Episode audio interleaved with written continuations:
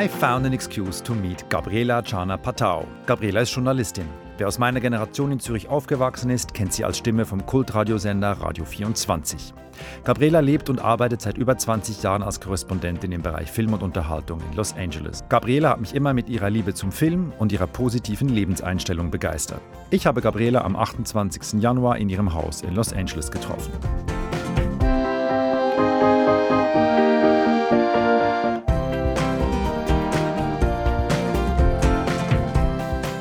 Gabi ist ähm, der sozusagen das Musterbeispiel eines Gastes für meinen Podcast, weil wir kennen uns tatsächlich schon ganz lange, haben uns bei der Arbeit kennengelernt. Ja, Gabi, vielen Dank, dass du mich hier eingeladen hast in dein, in dein Haus. My pleasure. Und ähm, ja, dass wir uns ein bisschen über dich und deinen Weg unterhalten können, den ich als sehr inspirierend empfinde. Und äh, ja, ist ja schon komisch für mich, weil ich sitze ja nie an diesem Ende des Mikrofons, immer als Journalistin immer am anderen Ende. Aber mal sehen. Mal sehen. Mal ja. sehen, wie es kommt. Bis jetzt tut es nicht weh, oder? Äh. ich sag's dir nachher. Okay, alles klar. Kannst du dich denn erinnern an den Moment, wo wir uns kennengelernt haben? Ich kann mich sehr gut erinnern, ja, ja. Das war die Fußballweltmeisterschaft äh, 1994. 94, ja. Also als ich äh, zuerst hierher kam, habe ich ja vorher fürs Schweizer Fernsehen gearbeitet, einen Ziehsticksclub gemacht und hatte ja. da so Connections. Unter anderem auch zum Sport, obwohl ehrlich gesagt mit Sport ich äh, nicht so viel, nicht am, so Hut viel am Hut habe. Und, und Hier heißt ja Los Angeles, ne? Du ja. bist seit 1993 93 hier in, in Los, Los, Angeles, Angeles genau. Ja. Ich war also auch relativ frisch in 94, als ja. die WM hier war. Und ich kannte da äh, beim Sportfernsehen kannte ich da, hatte ich da Kontakte und da kam es so dazu, dass ich, ein, ich glaube, ein Celebrity-Fußballspiel habe ich da irgendwie gecovert. Und dann haben die mir dann Cutter zur Seite gestellt und das war der Florian.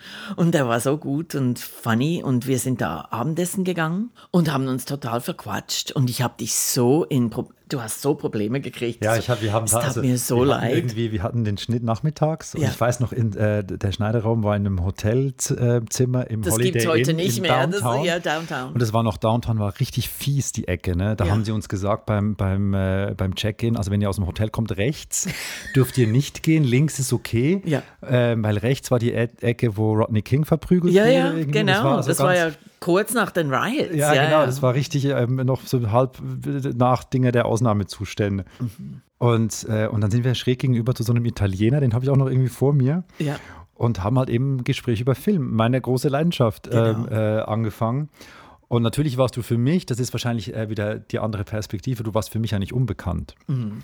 weil ich bin ja mit deiner Stimme aufgewachsen. Ah, vom Radio. Vom Radio, weil du hast, äh, du warst eine der, die bekannteste Radiostimme in, in, in der Schweiz, als ich in der siebten, achten, neunten Klasse war. Ne? Ja. Und äh, als es dann Ich war ja auch nur ein Teenager beim Radio. Warst du? Die drei Jahre, die uns trennen. Gell. Ja. ja. und äh, ja, aber anyway, als es dann hieß, äh, ich meine, ich war auch sehr jung, als ich hier als, äh, an der, an der Fußballweltmeisterschaft mhm. sein durfte. Das war für mich ein, ein, bis heute unvergessliches Erlebnis. Und als es dann eben hieß, ja, also wir machen so eine Unterhaltungsgeschichte und Gabi Chana kommt, ich so, oh mein Gott, das, das schneide ich. Ne? Ja, also, ja, und dann haben wir. Ah, du hast, das wusste ich gar nicht. Doch, du hast dich freiwillig darum, gemeldet. Klar, oh. ich natürlich darum bemüht, dass ich das oh. machen darf, auf jeden Fall. Süß. Und dann hatten wir einfach einen extrem lustigen mhm. äh, Schnitt und ja. dann sind wir noch ähm, Teller Nudel essen gegangen, weil ich hatte ja dann irgendwie Pause. Ja. Und die Pause wurde halt etwas länger als besprochen. Und dann musste ich dann auch noch was anderes schneiden, weil wir haben immer bis tief in die Nacht gearbeitet aufgrund der Zeitverschiebung. Und dann habe ich einen richtigen Anschiss gekriegt, ja. Ja, auf jeden Fall sind wir dann in Kontakt geblieben. Mhm. Und äh, die paar Mal, wo ich dann danach, das war ja nicht so oft, die paar Mal danach, ähm, wo ich dann hier war, haben wir uns auch immer gesehen. Ja. Und meistens auch in der Schweiz. Ich hatte ja noch Familie. Meine Eltern waren damals noch ja. äh, am Leben. Ich bin ja zwei, dreimal de, im Jahr in die Schweiz gekommen und wir haben uns immer gesehen. Jedes Mal, wenn ich nach Hause gekommen bin, waren wir essen oder so. Genau. Oder haben was gemacht. Stimmt. Gingen ins Kino. Genau. Auf jeden Fall hast du für mich etwas vorgelebt und darum finde ich es schön, dass wir heute mal drüber reden können. Das haben wir nämlich noch nie gemacht. Mhm. Du hast vorgelebt, dass man eben auch das Nest verlassen kann mhm. und sein berufliches Glück auch eben im Ausland suchen kann. Ja. Und ich habe das immer sehr bewundert, deine, deine Grundhaltung dazu und wie du, wie du dich da äh, jetzt auch irgendwie, bist, wie lange bist du denn jetzt hier? Ja, 27. 27, das ist unglaublich, oder? Ja, ja, crazy. Also was war damals der Grund dafür, dass du dich entschieden hast, die Schweiz zu verlassen? Ich werde das viel gefragt und es ist für mich immer schwierig, das irgendwie auf einen Grund zu destillieren. Also zum einen war ich ein Jahr lang Austauschstudentin in Berkeley. Und das war eines der besten Jahre meines Lebens, ja, an der Universität in Berkeley. Und äh, das Leben da war einfach, es war sehr politisch und es war sehr fun und, und so viele gute Leute. Und das war für mich der Moment, wo ich dachte, ich, ich, war jetzt ein Jahr weg von der Schweiz, da war ich war 21. Das könnte ich auch länger noch machen. Mhm. Bin dann auch wieder zurückgekommen und habe dann gerade beim Radio wieder angefangen. Also ich, ich ging gar nicht zurück in die Uni oder irgendwie studieren oder irgendwas. Also für mich war es immer irgendwo, seit dem Moment war es für mich fast klar, dass ich mal längere Zeit nach Amerika wollte. Das war auch schon als Kind für mich immer schon ein Traum. Was war der Reiz? Also vom, von Cowboy-Filmen bis zu, also ganz, ganz komische Sachen bis zu der Popmusik, die ich hörte die alle, alles aus Amerika kam. Also ich, ich mochte keine englische Musik oder deutsche Musik, Schlager, oh mein Gott. also äh, alle meine so ähm, Interessen gingen immer irgendwo in die USA. Und dann ähm, hatte ich das Glück, dass ich beim Radio anfing, also bei Radio 24, und habe dann wirklich ähm, eine Zeit lang gar nicht mehr daran gedacht, äh, weil das war schon spannend. Radio also, 24, man muss mal sagen, jetzt für die, die es nicht wissen, ja. ist ja auch in der Schweiz so etwas, was äh, sozusagen eine, eine Zeit in den Medien definiert hat. Ja. Äh, weil ein Pioniersender. Die, weil ein Pioniersender, weil es der erste private Radiosender war in der Schweiz und somit halt eine komplett neue Form des Radiomachens, auch in den 80ern. So, es war ein bisschen anarchisch auch. Ja. Und da warst du relativ, nicht glaube ich in der Gründung, aber relativ früh mit dabei. Es war schon noch eine frühe Zeit. Also gegründet wurde der Sender, bevor es legal war. Mhm. Und die haben aus Italien in, in die Schweiz Schweiz hineingesendet, also völlig, völlig anarchisch, ja. Und das war für, also für mich auch als Hörerin war das schon was ganz Spezielles, weil uh, Radio, das nicht die SRG war, das, das staatliche Radio in der Schweiz. Da war es dann politisch und da, da kam eine Petition und plötzlich wurden Lokalradios, konnten eine Sendeerlaubnis kriegen. Und dann kam das Radio in die Schweiz und da habe ich dann... Du hast ihn aus Italien nie gesendet? Nee, ich ja. war nie in Italien. Also ich war die, bei, in der ersten Zeit in Zürich, was eine großartige Zeit war, weil alle die Fans, die die Leute aus Italien kannten, die hatten dann plötzlich ja, ein Radio Be da. Ja, die Beatles gewesen sein eigentlich, oder? Nicht die Beatles, aber es war schon, also man ist, man war schon, also es war eine großartige Zeit, weil man war schon was ganz Spezielles für also die Leute. Mich 1981. Mhm da hatte ich eine, war ich, musste ich ins Krankenhaus und hatte eine Operation Aha. und war mit jemand anderem im Zimmer. Und diese andere Person hat dann von Bruder, Vater, was auch immer, das weiß ich nicht mehr, hat ein Radio geschenkt bekommen. Und die erste Frage, die war, können wir Radio 24 empfangen? Ne? Geht es? Und ja. das war wirklich, das hatte sowas, äh, sowas Illegales immer noch. Und, und ja. das war einfach, das war super. Und es war im Radio, äh, im Auto, es war zu Hause. Also Radio 24 war wirklich omnipräsent bei den Leuten. Also ist schon eine ganz spezielle Zeit, weil wenn man heute denkt, meine Tochter, ich habe einen Teenager, die hört überhaupt kein Radio mehr. Und ich finde es so schade. Jetzt wird die Frage noch größer, weil du. Weshalb bin ich gekommen? Du, oh, jetzt ja. bin ich aber abgeschweift.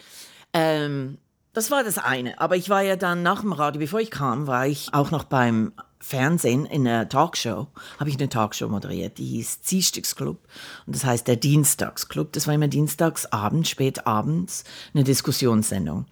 Das war so mein, ähm, du hast gesagt, am Radio waren wir wie die Beatles. Ja, es ist, das Gute war ja, dass das Gesicht nicht draußen war. Also die Leute kannten meine Stimme, aber nicht mein Gesicht. Also ich hatte das großartige Privileg, dass ich mich bewegen konnte, wie ich wollte, weil mich niemand vom Gesicht her kannte. Man, es gab ganz spezielle Menschen, die, die die Stimme erkannten, aber nur ganz wenige. Aber wenn man mal beim Fernsehen ist, dann ist das vorbei. Ja? Also dann kennen die Leute deine Visage, die Klatschpresse kommt und das war für mich schwierig. Da hatte ich schon Probleme mit.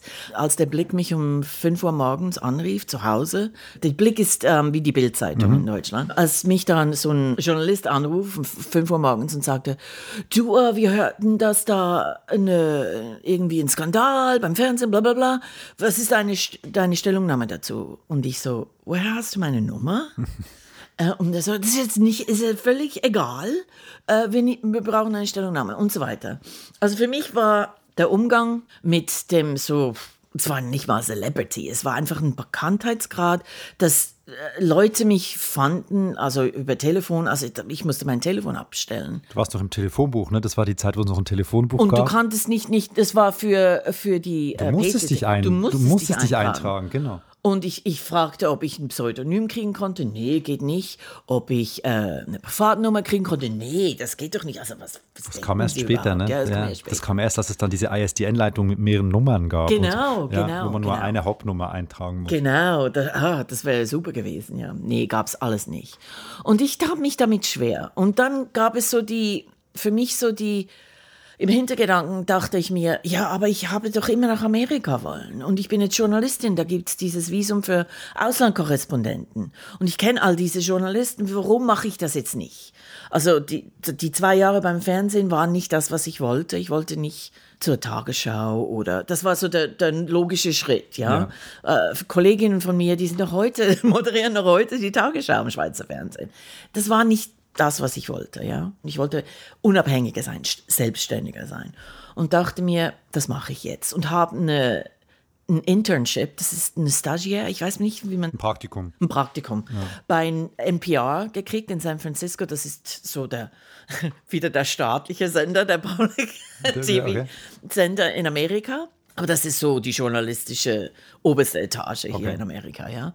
Und habe gesagt, okay, I want to do that ich gehe jetzt nach, nach San Francisco, ich habe dieses Stagiaire, ich weiß nicht, wie ich mein, mein Geld mache da, weil es ist unbezahlt, mhm. so, so ein Praktikum. Ähm, aber tschüss dann, ja. Und das war schon ein bisschen, also äh, beim Fernsehen, ich habe da schon ein bisschen den, den Chef da vor den Kopf gestoßen. Und wie alt warst du da? Da war ich 29, 30, sowas. Hm. Ja. Also auch schon im Leben. Ja, und, ja, äh, ganz klar. Äh, ja, und auch schon, hast du auch schon mal viel Geld verdient und hast ja, das ja. auch genossen. Ja. Und, genau. Ja, okay. Und eben, genau, das, das ist so äh, sehr unschweizerisch, weil ich habe seither sehr viele Journalistenkollegen getroffen von mir, die das auch machen wollten. Und für die war das ein Problem, dass das finanziell nicht geregelt ist, wenn man da geht, ja. ja erstens, das glaube ich ist ein Problem und was ich auch, also anders als du, aber ja ähnlich erlebt habe, ist, dass wenn man sich mal an einen Lebensstandard gewöhnt hat, ist es wahnsinnig schwierig, den wieder runterzustufen. Genau. Und eben, also man weiß ja, wenn man äh, so vor allem als freischaffende Journalistin weiß man nie, wie es weitergeht. Ein bisschen wie bei Künstlern, ja. Man, man ist immer arbeitslos, bis der nächste Job kommt, ja. Ist es etwas, was dich jetzt ein Leben lang begleitet eigentlich? Ist es etwas, was dich ähm, belastet immer noch? Oder ist es etwas, wo du sagst heute, ich habe jetzt schon so viele Situationen überstanden, das gibt mir auch die Ruhe zu sagen, die nächste, das nächste Loch werde ich wieder überstehen? Ganz genau. Es ist ein bisschen das. Also es ist nie lustig, weil ähm, ich weiß nicht, ob ich jetzt da einen großen Sprung mache, aber im Moment ist gerade wieder bei mir im Januar ist in Kalifornien ein Gesetz in Kraft getreten, das heißt AB 5. Das ist ein Gesetz, das die Gewerkschaften sehr unterstützt haben hier in Kalifornien, weil mit ähm, Uber und äh, Lyft und ähm, Uber Eats. Also es gibt sehr viele Leute, die heutzutage nicht mehr angestellt sind hier in Amerika, die arbeiten selbstständig. Uber will niemanden anstellen hier. Die wollen keine Sozialleistungen zahlen, die wollen mhm. keine Krankenkasse zahlen. Das ist dir überlassen, ja. Mhm. Und ähm, die Gewerkschaften wollten das vielleicht aus guten Gründen ändern, damit die Leute bessere Absicherungen haben. Aber viele, vor allem Kreative, nicht die Uber-Leute, aber die Kreativen hier, äh, Journalisten, Autoren, das geht bis zu Musikern. Jetzt äh, Musiker sind betroffen, Schauspieler sind betroffen. Also fast alle kreativen Leute hier haben plötzlich ähm, Mühe, Anstellung zu finden, weil eine Theatergruppe kann sich nicht leisten, jeden anzustellen, der da drin Weil das ist. Ja? freischaffende Dings gibt es nicht mehr, oder wie? Gibt's. Also sozusagen, du, du als, wenn du jemanden als Freischaffen anstellst oder als Freischaffen benutzt, machst du dich straffällig in Kalifornien. Also ein, äh, ein Orchester, das nur Freischaffende für einen Gig beschäftigt, macht sich strafbar. Man weiß noch nicht, wie das umgesetzt wird, weil das ist jetzt brandneu. Das ist im Januar jetzt drei Wochen alt. Man weiß nicht, wie das umgesetzt wird. Was ist jetzt, wenn ein kleiner Bäckerladen, die in einer Einzelfirma sind, das ist ja auch selbstständig? Nee, das ist eine Firma. Also du kannst eine Firma so. gründen okay. ähm, und dann ist das kein Problem. Aber als Firma zahlst du extrem viel mehr Steuern.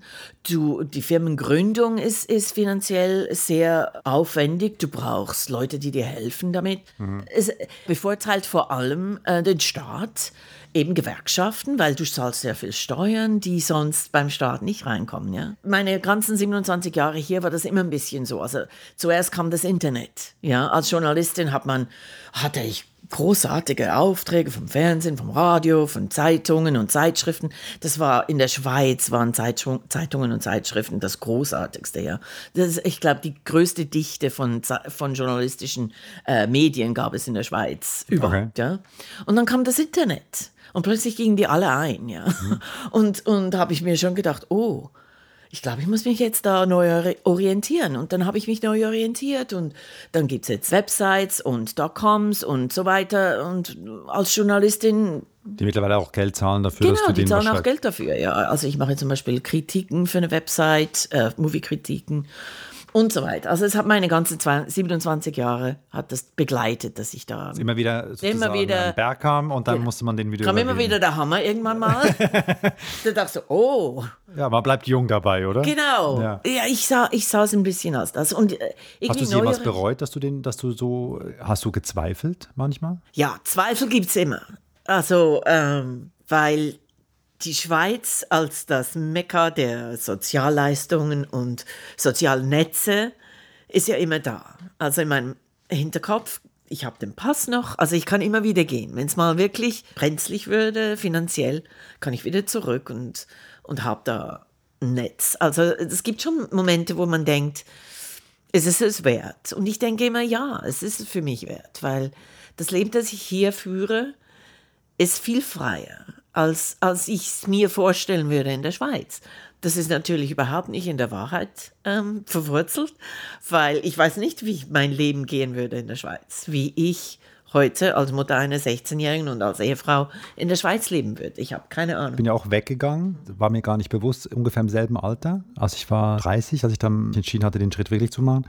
Und habe erst Jahre später festgestellt, dass du ja, wenn du irgendwo hingehst, mhm gehst du auch von immer irgendwo, irgendwo weg. Bist auch gewissen Dingen gef wahrscheinlich geflohen, von ja, gewissen ja. Dingen. Und ich habe für mich auch erst 15 Jahre später angefangen zu realisieren, von welchen Dingen ich tatsächlich geflohen bin. Ja. Äh, das hatte ich mir nie überlegt, weil ich, es gab ja immer nur das, da möchte ich hin. Das war aber interessanter als das, was ich hatte. Und ich habe das Netz ja auch noch ähm, in der Schweiz. Und ich bin auch lustigerweise durch meine Abwesenheit in der Schweiz sehr viel patriotischer geworden, yeah. aber auch sehr viel kritischer. Mhm. Komischerweise ist das zwar ein Widerspruch, aber ich erlebe das ganz extrem. Also ich, wenn ich irgendwo im Ausland bin, verteidige ich die Schweiz aufs Blut. Aber wenn ich in der Schweiz bin, dauert es genau zehn Minuten und ich rege mich über irgendwas auf, wie sie's an, weil sie es anders machen. Ja, ja das kenne ich auch. Ähm, wo ich sehr damit kämpfe, im, im, im Wegsein von der Familie ist, dass ich halt oft auch ein schlechtes Gewissen habe. Yeah. Und denke, ich verfülle mir hier meinen Traum und die sitzen da in dieser Schweiz. Ne? Und dann denke ich natürlich dann, um es mir wieder schön zu reden, naja gut, aber das ist ja deren Entscheidung gewesen, die hätten ja auch weggehen können. Und äh, mein Vater ist ja zum Beispiel äh, aus Österreich in die Schweiz gekommen. Also er hat ja den umgekehrten Weg gemacht. Er hat ja irgendwann mit 17 ist der oder 16 ist, hat er entschieden, ich will nicht mehr in Wien sein äh, und ist in die Schweiz gegangen und hat sich dann da ein Leben aufgebaut. Ja. Und, ähm, Ihr wart schon Voyagers, zweite Generation. Aber dennoch äh, ist man ja dann mit der Sorge um die Familie und mit dem schlechten Gewissen, mit dem ist man ja dann auch alleine. Ja. 8000 Kilometer weit weg. Genau. Wie bist du damit umgegangen? Das, das war eine der schwierigsten Stationen in, in meinem Auslandleben, ganz klar. Ähm, mein Vater ist plötzlich gestorben, also der ist eingeschlafen, one night und nicht mehr aufgewacht. Also so groß der Schock da war, das war. Da warst du aber in den USA? Ich war schon in den USA, ja, ja, ja aber mein Vater war in der Schweiz. Ja, okay. Und hast dann einfach einen Anruf bekommen? Oder keinen. Wir haben jeden Sonntagmorgen telefoniert und ich rufe da an und ich rufe da an und, und es nimmt niemand ab. Stundenlang und plötzlich nimmt meine Mutter ab, die von meinem Vater 20 Jahre geschieden schon war. Und ich dachte, what? Wieso habe ich jetzt die falsche Nummer gewählt? Und sagt sie, nein, der Papi ist gestorben. Und da habe ich gesagt, aber wieso bist du da? hat sie gesagt, ja, seine Freundin hat mich angerufen, sie konnte damit nicht umgehen. Und ich habe gesagt, was? und da habe ich mich natürlich schon schuldig gefühlt, dass meine Mutter das machen musste, ja, und die Freundin da völlig versagt hat. Ja, okay. Die war auch, die war in meinem Alter, ja, seine Freundin. Ich bin dann in die Schweiz gereist und habe seine Affären geregelt und das war sehr unkompliziert. Aber er war nie unkompliziert im Leben. Umgekehrt bei meiner Mutter, die immer sehr unkompliziert war im Leben und dann Alzheimer's bekommen hat und dann sehr kompliziert wurde. Und das war wahrscheinlich für mich der schwerste Moment im Ausland, weil ich wusste, dass meine Mutter da ist mit Alzheimer's. Und ich wusste, dass sie nicht hierher wollte. Ich habe sie immer wieder hierher bringen wollen in, nach Amerika. Und sie hat mir, solange sie noch gut beisammen war, immer gesagt, nein, das will ich nicht, weil ich spreche die Sprache nicht und ich habe keine Freunde da und dann bin ich dann ganz alleine, weil du musst dein Leben leben. Und du hast jetzt ein Kind und das, das geht nicht. Und, und sie wollte bleiben. Und das war natürlich immer wieder, wenn ich, wenn ich ging, war das, das Schuldgefühl war immens. Es war und wie oft warst du dann da in der Zeit? Zwei, drei, viermal im Jahr, als, als es schlimm war. Das Schlimmste war, als sie sich dann entschlossen hat, ins Altersheim zu gehen. Hat sie sich entschlossen? Sie wollte ins Altersheim. Okay. Sie hat realisiert, dass sie Hilfe braucht. Und eben Altersheim ist natürlich nicht Pflegeheim, ja. Und wir hatten da ein großartiges Altersheim in der Nähe, wo sie wohnte. Und da ist sie dann auch hingegangen, hatte eine super kleine Wohnung und das war so cute. Ähm, ich habe immer mit ihr telefoniert und war konstant mit den Leuten da im Kontakt. Und plötzlich, über Nacht, wurde sie eingeliefert in die ich weiß gar nicht, wie das auf Deutsch heißt. Also eine Mental Health Clinic? Genau, ja, in eine psychiatrische Klinik. Psychiatrische Klinik, ja. genau. Aber eine der striktesten und Geschlossene. geschlossenen Abteilungen, ja. die es gibt. An einem Freitagnacht haben die sie in, in diese geschlossene Was war der Auslöser dafür? Dass wir nicht deklariert hätten, dass sie Alzheimer's hat. Ich habe damals noch nicht gewusst, dass sie Alzheimer's hat. Ach so, ja, okay. Ähm, sie wusste es, aber hat es auch nicht gesagt. Ja. Und die haben gesagt, wir können damit nicht umgehen. Aber für, für ein Wochenende lang wusste ich nicht, wo meine Mutter war. Und das war schrecklich, ja. Aber wie kann das sein, dass man sie deswegen in eine geschlossene. Ähm oh, sie haben gesagt, sie wollte ihre Nachbarin mit einem Pillow, mit einem, äh, ähm, Kissen, Kissen, ersticken. ersticken. Ah, okay, ja, gut. Aber meine Mutter hat gesagt, die hat so geschnarcht und ich wollte einfach das nicht hören. Ruhe haben. Ja. ja. Und eben, also die konnten mit Alzheimer's nicht umgehen. Aber äh, also es gab konstant solche Momente immer, wo, wo ich dachte, also das, das ist furchtbar. Ich bin die schlimmste Tochter, die es Zu jemals darüber nachgedacht, ähm, das Projekt hier abzubrechen und zurückzugehen? Echt, habe ich. In dem Moment habe ich die Sonnenweit gefunden, eines der spezialisiertesten Heime in der Schweiz auf Alzheimer's-Patienten. Und von da an war es was für mich ein Stein vom Herzen, weil mhm. sie war da sehr gut aufgehoben. Ähm, du kannst da immer hingehen, jede, jede Tages- und Nachtzeit. Da, du musst dich nie anmelden als Besucher. Mhm. Es ist nie irgendwie komisch oder weird oder. Sie war noch sehr ähm, beisammen, als sie da hinging. Sie wollte immer noch nach Hause. Sie dachte immer noch, sie, sie könnte nach Hause. Aber dann, als sie dann in, in der Sonnenweit war, haben sie mich gefragt, ob ich finde, dass sie äh, Medikamente kriegen könnte. Da habe ich gesagt, ja klar. Also was immer es leichter macht für sie, ist für mich auch okay. Mhm. Also von Antidepressiva und so.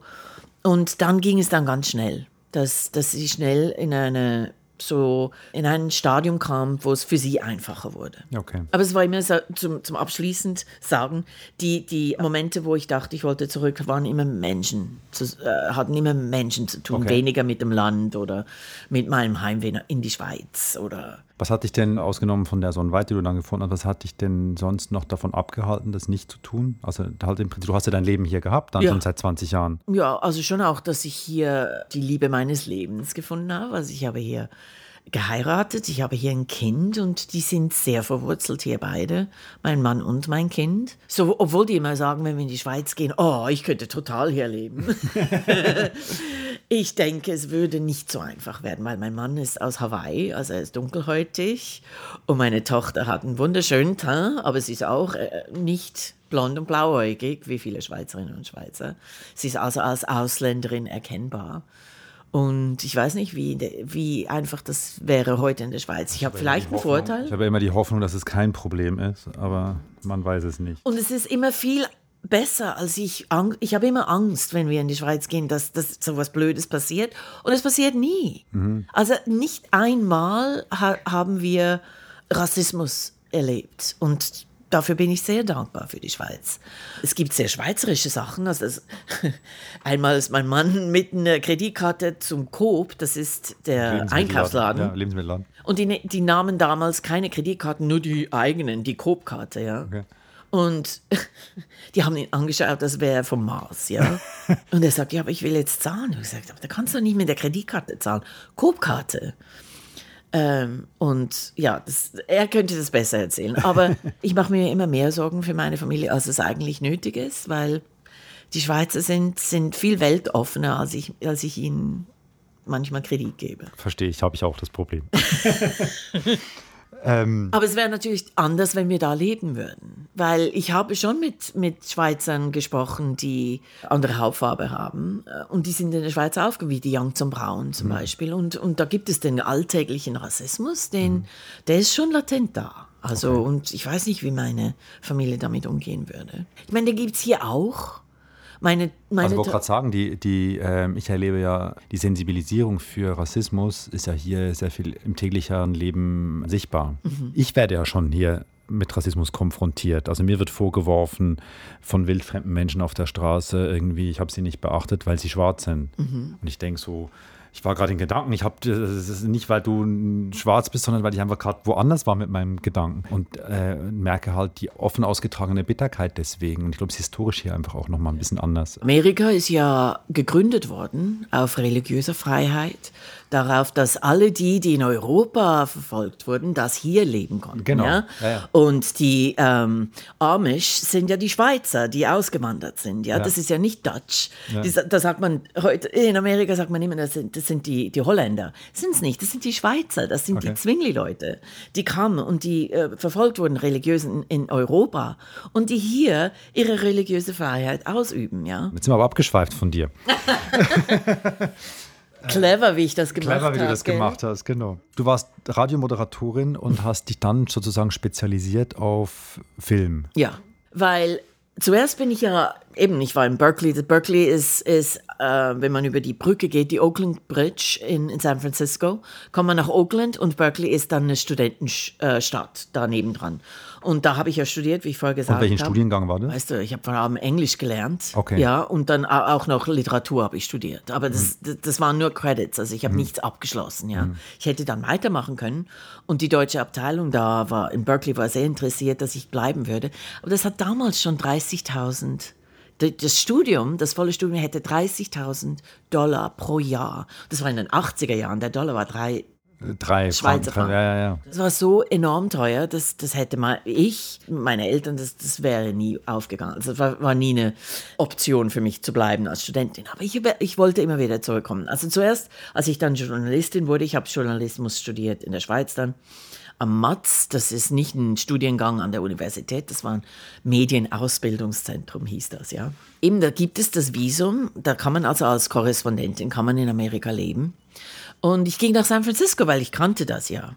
Und ich liebe San Francisco und so weiter. Aber da gibt es einfach nicht genug Stoff für einen Auslandkorrespondenten zum Berichten. Ist nicht Alle, Washington, ne? Nee, ist nicht Washington, es ist nicht äh, Hollywood, es ist einfach so, äh, äh, Und Silicon Valley war damals noch nicht groß genug, ja. Noch nicht sexy genug. Nicht ne? sexy es war schon da, genau. aber es war noch nicht sexy Es war genug. schon da, aber da war Apple noch, äh, ja. war noch was Komisches, ja. Und ich bin immer, ich, ich habe dann schon immer noch meine Kontakte gehabt, aber bin dann drei, vier Mal pro Monat immer nach Los Angeles geflogen worden, ähm, weil ich da irgendwelche Entertainment-Themen abgedeckt habe von für San die Francisco. Schweiz, von San Francisco aus. Weil das war so das Einzige, was ich kriegen konnte, journalistisch, ja. Und habe dann gedacht, ja, also nach sechs Monaten habe ich gedacht, lohnt sich das jetzt oder soll ich da vielleicht nach Los Angeles ziehen? Und habe dann gedacht, ja, San Francisco ist auch sehr schwierig, ähm, sozial Fuß zu fassen. Weil? Es ist lustig, weil ähm, die Leute, die da wohnen, bleiben da. Also das sind so, ist so ein bisschen wie in der Schweiz. Also man hat schon einen Freundeskreis, wenn man 30 ist. Oder man ist gay. Es hat eine große, wunderbare Gay-Community und ich liebe die Gay-Community, aber für jemanden, der nicht homosexuell ist wie ich, sind die Leute, die Heterosexuellen sind schon sehr etabliert. Es ist schwierig, da einen Freundeskreis zu machen. Ich habe schon durch die Arbeit Leute getroffen, aber ich hatte nicht sechs Monate später ein große, großes soziales Netz, dass ich dann das Gefühl hatte. Und ich kannte hier in Los Angeles, wo jeder neu ist, kannte ich schon sehr viele Leute, unter anderem auch Auslandschweizer, ja und andere Engländer und so weiter, die ich durch den Journalismus kennengelernt habe. Und habe gedacht, okay, mach das. Geh nach Los Angeles und ja, das sechs Monate später bin ich, bin ich hierher. Ich hatte nie in Los Angeles das Problem wie andere Europäer, dass es für mich zu groß schien oder dass ich mich nicht orientieren konnte. Die Stadt war für mich immer machbar und ich fand sie immer faszinierend. Also es ist für mich egal, dass es kein Zentrum gibt. Es gibt viele Zentren. Es gibt ein Hollywood-Zentrum, ja, es gibt ein Zentrum des Films.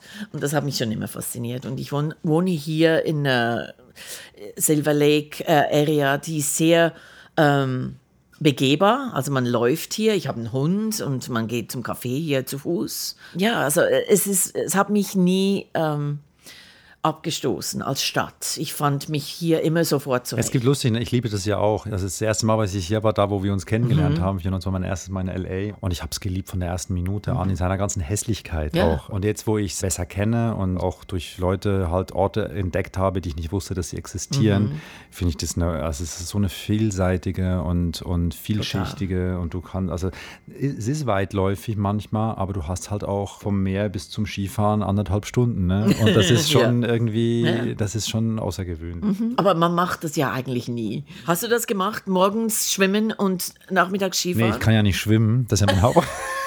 da fängt es schon mal an. Aber die Idee, dass du es könntest. Die Idee, dass ich könnte, finde ich ja. toll. Ja. Du kamst ja dann 94, glaube ich, ne, nach LA. Ja. Und dann? 93 nach San Francisco, 94 hier. Und wann 94? Ähm, ich, September, äh, April kam ich nach LA. Es war im September nach San Francisco und dann im April kam ich hierher. Also warst du während des Erst großen April, Erdbebens warst du nicht hier? Nein, no, no, da war ich hier. Da war, das war doch im war Januar. Das, das, war im Januar. Okay, umgekehrt. April ging ich nach San Francisco, September kam ich hierher. Also. Ja, weil ich war hier. Ich war etwa drei, vier Monate hier. Ja, no, no, ich war hier, als es gebebt hat. Das war, das war. Beschreib ja. mal, wie, was passiert ja, denn okay. da? Weil ich kenne es nur so ganz, ja, ganz ja. leicht schüttelt. Ich hatte eine großartige Wohnung gefunden. Also ich liebte diese Wohnung. Die war im Beechwood Canyon. Das ist der, das ist so der Canyon, der geht drauf zum Hollywood Sign. Ja, also wirklich, ich habe unterm Hollywood Sign gelebt mit einer zweistöckigen Wohnung, mit einer kleinen Terrasse. Man sah das Hollywood Sign nicht, aber man wusste, es war da. Ja, und ich liebte diese Wohnung so sehr und hatte äh, wenig, äh, noch nicht so viel Geschirr und, und Möbel, aber trotzdem schon ein bisschen. Ja. Und das war also Januar und da war der Martin Luther, Luther King Day im Januar, genau. Und 4 Uhr morgens, ich liege da im Bett und es war wie der Exorzist. Ich fühlte mich wirklich wie im Film der Exorzist. Mein Bett hat sich so stark gerüttelt. Ich dachte, 4 Uhr morgens aufgewacht und ich dachte, holy, was ist denn das? Also ich hatte keine Ahnung, was das war und habe so, ich konnte, ich hatte noch keine äh, Curtains, ich, ich brauchte keine Vorhänge, weil ich war da, da war kein ne Nebenmann. Und schaute zum Fenster raus, noch immer auf meinem Bett kniend, ja.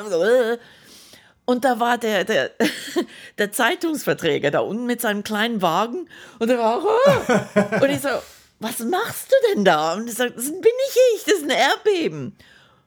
Und plötzlich, äh, das kam dann, wird plötzlich, oh mein Gott, das ist es jetzt. Das ist das Erdbeben. Ich falle jetzt hier raus aus meinem Bett und das, werde hier begraben. Vielleicht, that, that's it. Und ich dachte, okay, was machst du jetzt? Musst du da in so einem so Türrahmen stehen, ja? Dachte ich, okay, ich stehe mal in einen Türrahmen. Es war noch immer. Konntest du stehen überhaupt? Du, man konnte stehen, aber es war wirklich, also man musste sich festhalten. Und es ging etwa 30 Sekunden. Es war etwa so lang. Und es war sehr äh, ruckhaft. Es war nicht Wellen. Es, mhm. war, es war hin und her. Eben wie der Exorzist, mhm. wie, wie das Bett so geschüttelt. Und dann plötzlich war es vorbei.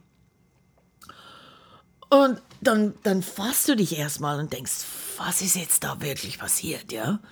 Und alle, es war still, aber alle Autoalarmsysteme sind los. Also es war wiu, wiu, wiu. und sonst aber nichts. Das war sowas von, und ich, oh, ich gebe ein, Ich nichts hat sich, äh, keine Scheibe, nichts hat sich bei mir gebrochen. Auch ich ging in die Küche, ich hatte noch alle Tassen im Schrank, ja.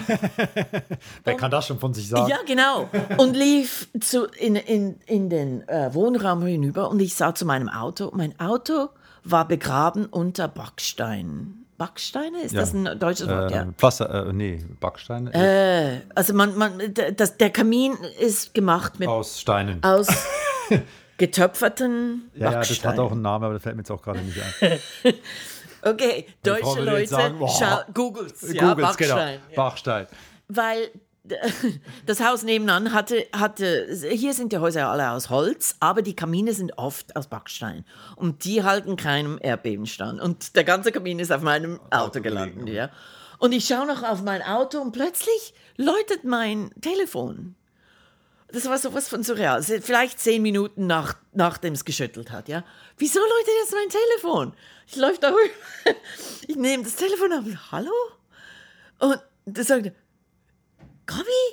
Und ich so, ja, Radio 24. Bist du noch, bist du am Leben? Äh, like, lebst du noch? Ja, es war die Radiostation. Die kriegten ein Telegramm, nicht Telegramm, blöd. Ähm, es gab noch kein Internet, das war vor dem Internet, also so Faxe, es kam ja, also Faxe. So Ticker halt. Ticker, ja. ein Ticker, genau. Das da neben Erdbeben war in Kalifornien und Das Einzige, was funktionierte, war die Telefonleitung. Und ich hatte so ein blödes, äh, billiges Telefon, das nicht in Strom eingesteckt werden musste. Das war nur in der Telefonleitung und die bestand noch. Okay. Und die sagen, okay, wir gehen jetzt live, ja? Und ich so, was? und plötzlich hat mein, meine, so der Reporter hat da eingekickt, ja, und ich so, okay, machen wir eine Geschichte daraus. Und ich habe dann die nächsten paar Tage, habe ich jene, jegliche Geschichten gemacht fürs Radio, für Print, für, äh, sogar fürs Fernsehen, ja, habe ich Schweizer besucht. So habe ich das irgendwie ein bisschen dann überlebt. Aber ich, ich war nie diejenige, die sagte, ich muss jetzt gehen. Ich fand das, ja, das ist halt so. Das ist eine Naturgewalt und ich habe es überlebt. Mein Auto nicht. Mein Auto war, war ein billiges Auto, anyway, who cares? Ja. Who cares? Who cares? aber aber äh, ja, ich meine, es ist ein Erlebnis. Ne? Ja, ja. Und das jetzt, ist eines der größten Erlebnisse. Hast du manchmal Angst, dass es wiederkommt? Nee. Nee, weil. Nee, mit Erdbeben kann ich umgehen. Ich kann, das, ich kann sogar noch heute, es ist wie, ich, ich habe so eine Theorie, dass wenn du mal so ein starkes Erdbeben gefühlt hast, hast du eine höhere Sensibilität dafür. Ich spüre Erdbeben bevor sie gemeldet werden, ja, im Fernsehen oder wo auch immer. So, ah, das sind 2,7. Aber zum Beispiel, ich wache nicht auf. Wir hatten jetzt ein paar Erdbeben nachts. Letzte Woche war eins. Ja, ja, war ja. eins, ein drei something. Ja. ja. Nee, macht mir keine Angst, überhaupt nicht. Ich habe eins erlebt in, äh, in, in Japan mal, als ich mm. da gearbeitet habe. Und dann ähm, dachte ich aber, es war in der Nacht. Und es waren so ein ganz, das waren so kleine, also so eine, wir wohnten in, in, zu, zu viert in einer Wohnung. Und das war alles, Innen, der Innenausbau dieser Wohnung, das waren alles so Holzwändchen, es ja. war sehr hellhörig.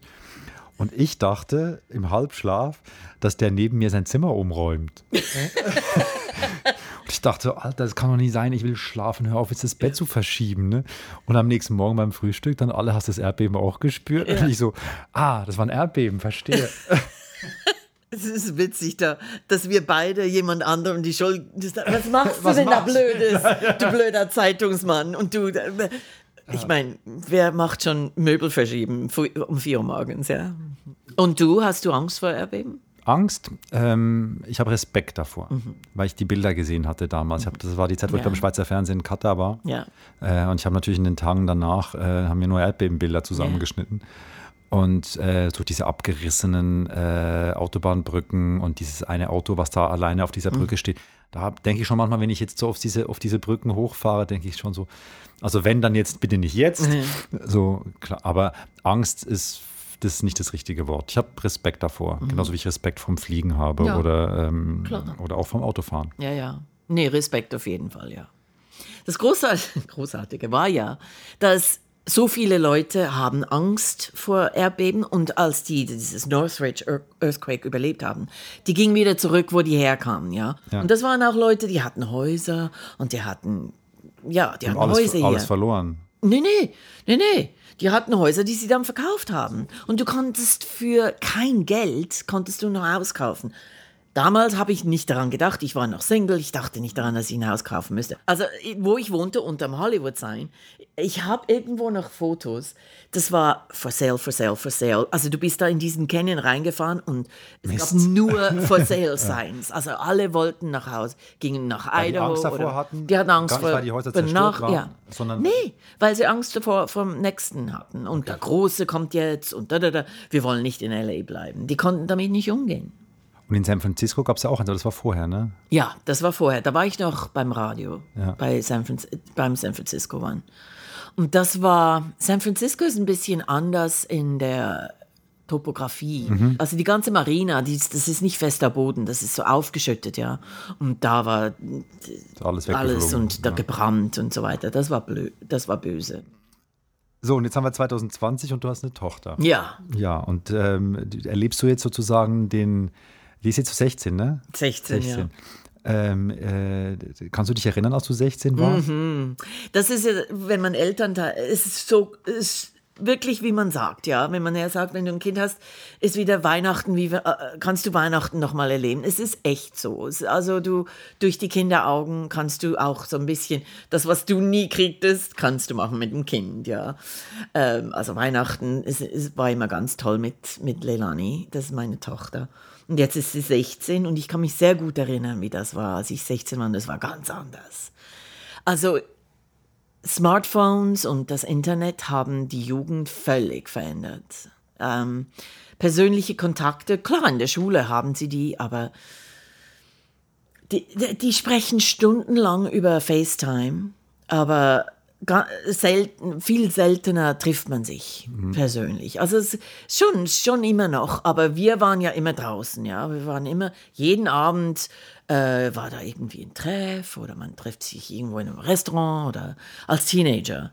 Und ähm, heute ganz selten. Es, die Ansprüche sind auch ganz anders für Kinder, für Teenager heute als meine Eltern hatten nicht so viele Ansprüche an mich.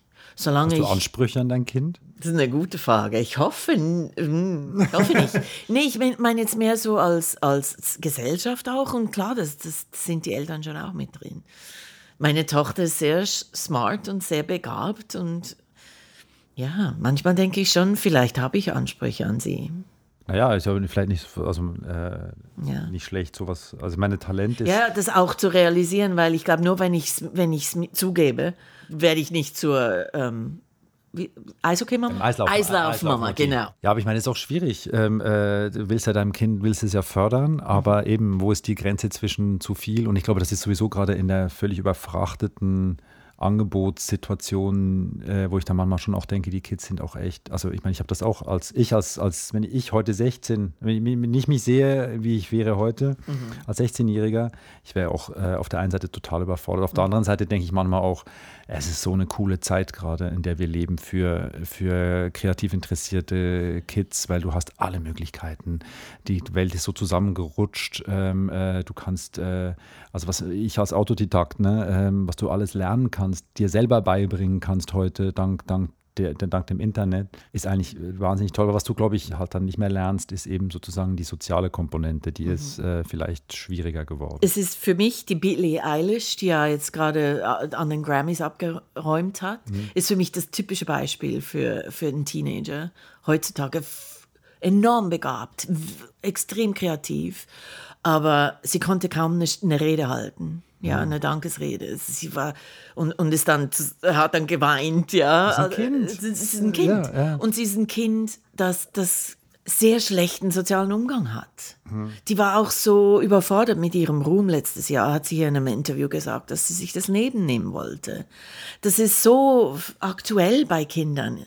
Meine Tochter hat es auch schon gesagt. Sie will nie, wenn sie, wenn sie so völlig ausflippt und, und, und Probleme hat, sagt, ich will nicht mehr leben. Sag ich, wieso sagst du sowas? Ja, ich meine das ja nicht. Und sagt, dann sag's doch nicht, wenn du es nicht meinst. Aber das ist etwas, das ist eine Option für Kinder heutzutage, da, sich das Leben zu nehmen. Das ist ganz seltsam. Krass, woher kommt es? Äh, ich glaube schon, das, ist, das sind Dinge, die sie voneinander lernen. Das sind, ähm, die Überforderung ist schon real. Ähm, und, und irgendwie die Leichtigkeit des, des Teenager-Seins gibt es heute nicht mehr. Weil War das jemals leicht? Hast du das, hast du das als leicht? In, also ich muss dir sagen, ich ja. echt super. Good for ich you. war der ignoranteste Teenager, den du dir vorstellen kannst. Okay. Ja. Ich fand, ich, ich wusste alles besser und habe das genossen, ja. Ich habe schon vielleicht Körperprobleme und so, das war ein Ding, ja.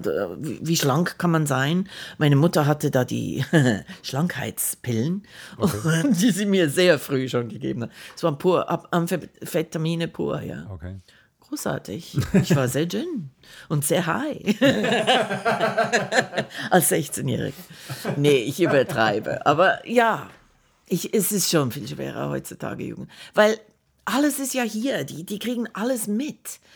Wie, eben, mein, die Grammys waren am letzten Sonntag. Meine Tochter hatte die großartige Chance, da teilzunehmen. Die ist da als Background-Sängerin aufgetreten mit der Camila Cabello und, und Ben Platt und ähm, John Legend und groß, großen Namen, ja. Aber die kamen dahin und plötzlich waren auf allen Telefonen, dass der Kobe gestorben ist, ja. Und, und die wussten das, bevor alle anderen das wussten. Wäre mir das passiert, hätten wir keine Ahnung gehabt. Wir hätten gesagt, wir sind bei den Grammys, ja, großartig. Es ist, äh, alles ist ja völlig ja, die ab, kriegen dann auch die so kriegen alles mit, ja, alles kriegt ja. ein Gewicht. Es hat alles dasselbe Gewicht. Das ist sehr ein gutes äh, Beispiel. Ja, das ist, ähm, das ist äh, mir ein, ein äh es hat nichts mehr, es gibt keine Stufen mehr. Das hat mir ein, ein Typ erzählt, der unterrichtet ähm, IT an der Uni in Berlin. Mhm. Er sagt, die Kids heute können nicht filtern nach Prioritäten. Nee. Weil es hat alles die gleiche Wertigkeit. Ja. Und das ist äh, ein ganz großes Problem. Und das ist, mhm. denke ich, stelle ich mir dann vor in meinem also im Beruf auch, ne?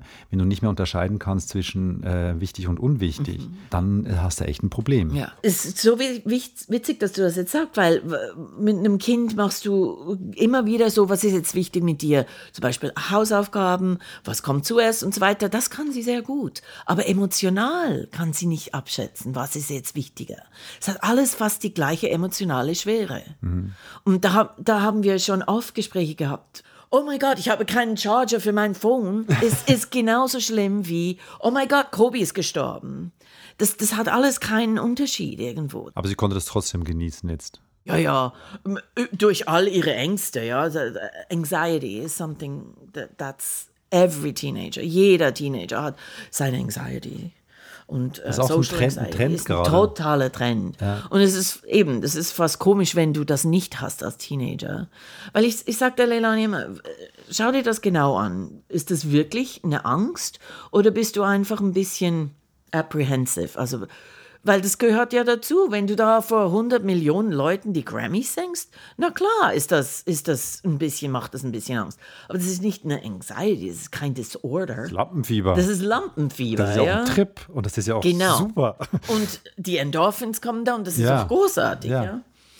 Und das sind schon Dinge, die ich glaube, als Teenager es ist schwierig, das zu unterscheiden. Was ist jetzt wirklich ähm, schwerwiegend und was ist etwas, womit ich umgehen kann? Jetzt in die Zukunft gesehen, gibt es etwas, was dir Angst macht oder sagst du, kann es eh nicht ändern? Äh, also wie, wie ja. bist du eher so gestrickt? Ja, also ich, ich bin schon so gestrickt, ich kann es eh nicht ändern. Aber so der Moment, wo sie dann 18 ist, in zwei Jahren, und nach New York will, sie will nach New York und sie will dort am Broadway. Und, und das will sie sicher alleine machen. Die will nicht, dass die Mami damit kommt. Wahrscheinlich nicht. das, das ist schon etwas, was mir ein bisschen Anxiety macht, ein bisschen, ja. ja. Mich ein bisschen ängstlich macht, aber ich werde damit auch umgehen können, das, das ist mir schon klar. Also ich, ich, ich bereite mich dann gut darauf vor, das mache ich. Ähm, ich bin jemand, der sich auf Dinge vorbereitet und ich habe schon. Sehr schweizerisch. Da, sehr schweizerisch und wir haben schon darüber gesprochen, dass ich das vielleicht in, in eine Arbeit umwandle und daraus eine Geschichte mache, ja? ja. Sei es ein Artikel oder vielleicht ein Doc-Film oder sowas. Und dann, wie beim Erdbeben, wenn es eine Arbeit ist, kann ich damit wieder umgehen. Ja? Dann kann ich, kann ich da mich emotional abgrenzen und mache es als, als Journalistin und, und dann kann ich damit umgehen. Hast du dein Schutzschild ja. hochgezogen? wie ja. mein Mann damit umgeht, das weiß ich weniger.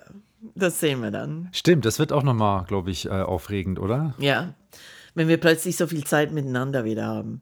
Sehen wir das damit, und ja, ich, ja, und ich meine, so wie ich das sie sind ja schon sehr nahe, die beiden, ne? Ja, die sind sich sehr nahe. Ja. ja. Gabi, vielen Dank fürs Gespräch. Danke dir.